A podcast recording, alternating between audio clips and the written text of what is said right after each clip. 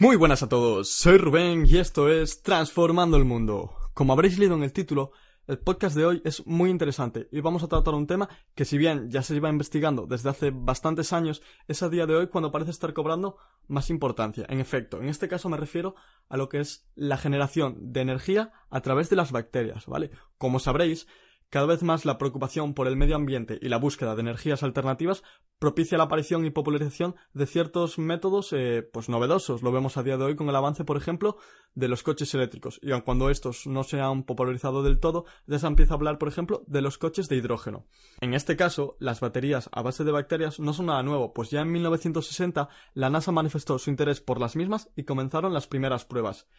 En torno al año 1963 algunas celdas de combustible biológicas se comercializaron en el mercado como fuente de energía, pues para receptores de radio, luces de señalización, diversos aparatos en alta mar, etc. Sin embargo, no lograron demasiado éxito en el mercado y desaparecieron bastante pronto.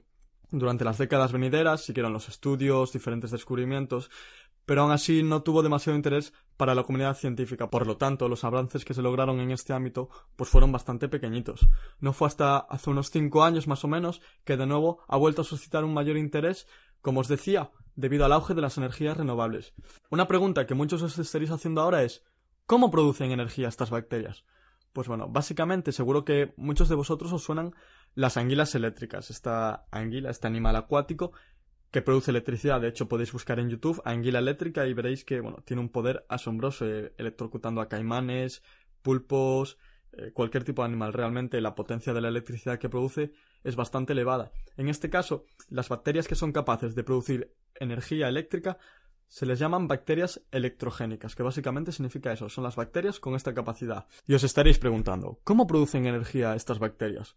Pues bueno, básicamente a través del proceso de producción de energía de las propias bacterias, de estos propios organismos, pues los electrones son cedidos a través de este proceso y así es como se genera básicamente la electricidad. Este tipo de bacterias generalmente se encuentran en ambientes anóxicos, que básicamente un ambiente anóxico significa que es un ambiente en el que no hay presencia de oxígeno. Entonces, dado que la bacteria no puede absorber oxígeno del medio en el que se encuentra, pues tiende a absorber otro tipo de elementos, en este caso pues metales, diferentes diferentes elementos que tiene presentes en su medio, lo cual es lo que propicia que se genere este tipo de electricidad. Vale, ahora que ya sabemos cómo generan electricidad estas bacterias, estoy seguro que muchos os estaréis preguntando qué aplicaciones reales tiene esto, pues en la tecnología, por ejemplo.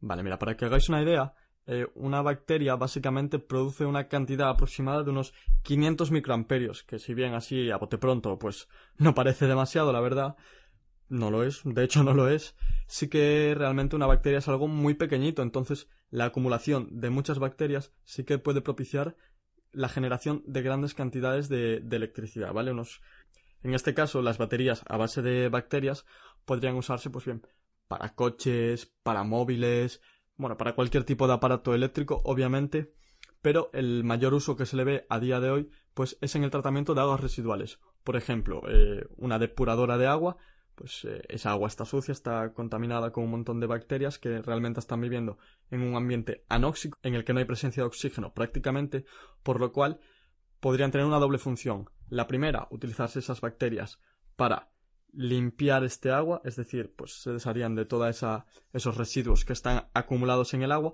y a la vez se utilizarían para generar electricidad.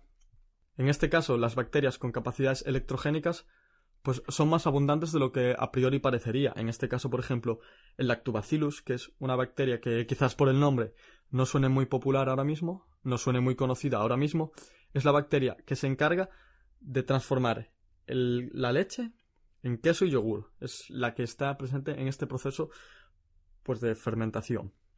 Después, por ejemplo, las bacterias presentes en nuestra microbiota, para quien no sepa, nuestra microbiota, pues es una serie de organismos y bacterias que viven pues en nuestros intestinos, que básicamente pues se encargan de tratar un poco mejor la comida que tenemos en nuestro estómago. Es decir, es una relación de simbiosis entre nosotros y las bacterias.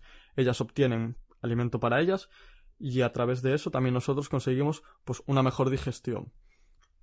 En este caso, pues las bacterias, como decía, que tenemos en nuestra microbiota también son capaces de producir electricidad. Una vez hablado todo esto que os acabo de comentar, pues cómo generan electricidad, qué aplicaciones tienen, las aplicaciones, pues obviamente son infinitas. Básicamente, todos los productos que utilicen electricidad a día de hoy, pues podría aplicarse este tipo de, de energía. Las ventajas en este caso que tiene, pues la fabricación de celdas eléctricas a partir de bacterias, pues son, primero, las altas tasas de conversión que hay desde la materia orgánica hasta cuando se produce la electricidad. Es decir, es un proceso realmente muy eficiente. Además, otra de las ventajas que tiene es que funcionan perfectamente a temperatura ambiente e incluso a temperaturas bajas.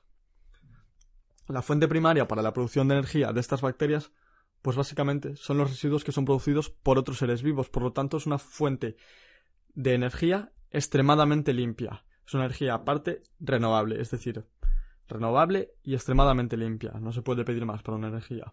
Y, aun por encima, estas energías no requieren ningún tipo de mantenimiento y pueden mantenerse operativas durante años.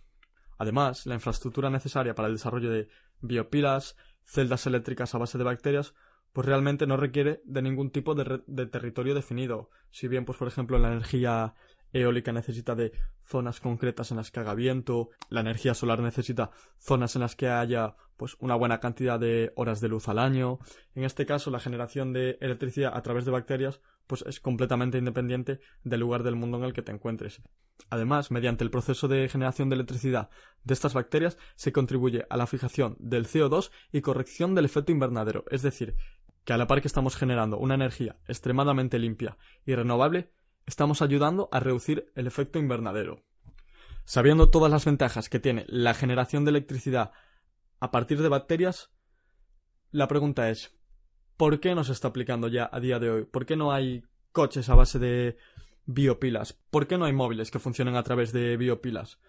Pues la respuesta es muy fácil. En este caso, como es una tecnología que está todavía en desarrollo, que se está investigando, en el cual está un estado pues muy embrionario, por así decirlo, pues los costos son extremadamente elevados.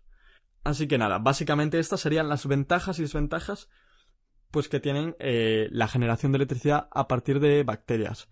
Como veis, es una energía que promete muchísimo, tiene muchísimo potencial y muchísimo futuro, pero todavía hay ciertas desventajas que no permiten aplicarlas pues en un ambiente real. Así que nada, muchísimas gracias por haber escuchado el podcast y si realmente os está gustando lo que estoy subiendo, el contenido que estoy creando actualmente para vosotros, me gustaría escuchar en los comentarios pues eh, algo que quisierais cambiar, algo que mejoraríais, algún tema que os gustase que tratara, eh, cualquier cosa, sentiros completamente libres para comentar lo que os apetezca, no importa, yo voy a leer todos los comentarios, que no creo que tenga muchos porque estoy empezando todavía, pero me encantaría escuchar lo que tenéis que decirme. Así que nada, muchísimas gracias. Hasta luego.